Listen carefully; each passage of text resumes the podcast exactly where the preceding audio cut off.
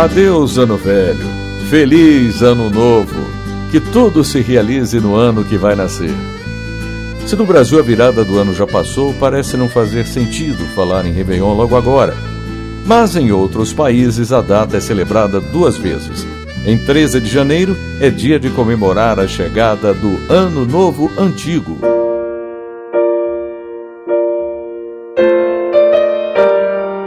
A comemoração dupla deve-se a uma mudança no calendário. Até 1582, as celebrações seguiam um calendário juliano, instituído pelo imperador Júlio César, mais de 40 anos antes do nascimento de Jesus Cristo. Naquele ano, o Papa Gregório XIII assinou uma bula papal que decretava a reforma do calendário com um ajuste nas datas. Mas a decisão enfrentou resistência até mesmo dos cristãos a maior parte das igrejas ortodoxas na época não adotou o novo calendário.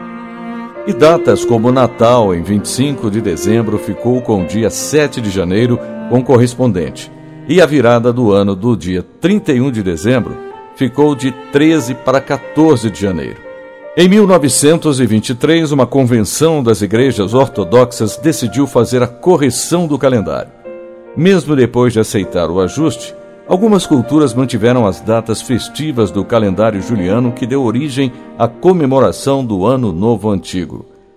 Bielorrússia, Montenegro, República da Macedônia, Rússia, Sérvia e Ucrânia são alguns países onde há festa da virada por duas vezes.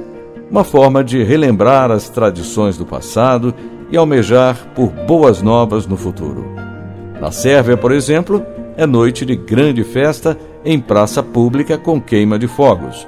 Bares e restaurantes também recebem muita gente para comemorar a chegada do Ano Novo pela segunda vez. História hoje, redação Beatriz Evaristo, sonoplastia Messias Melo e apresentação Gilson Santa Fé.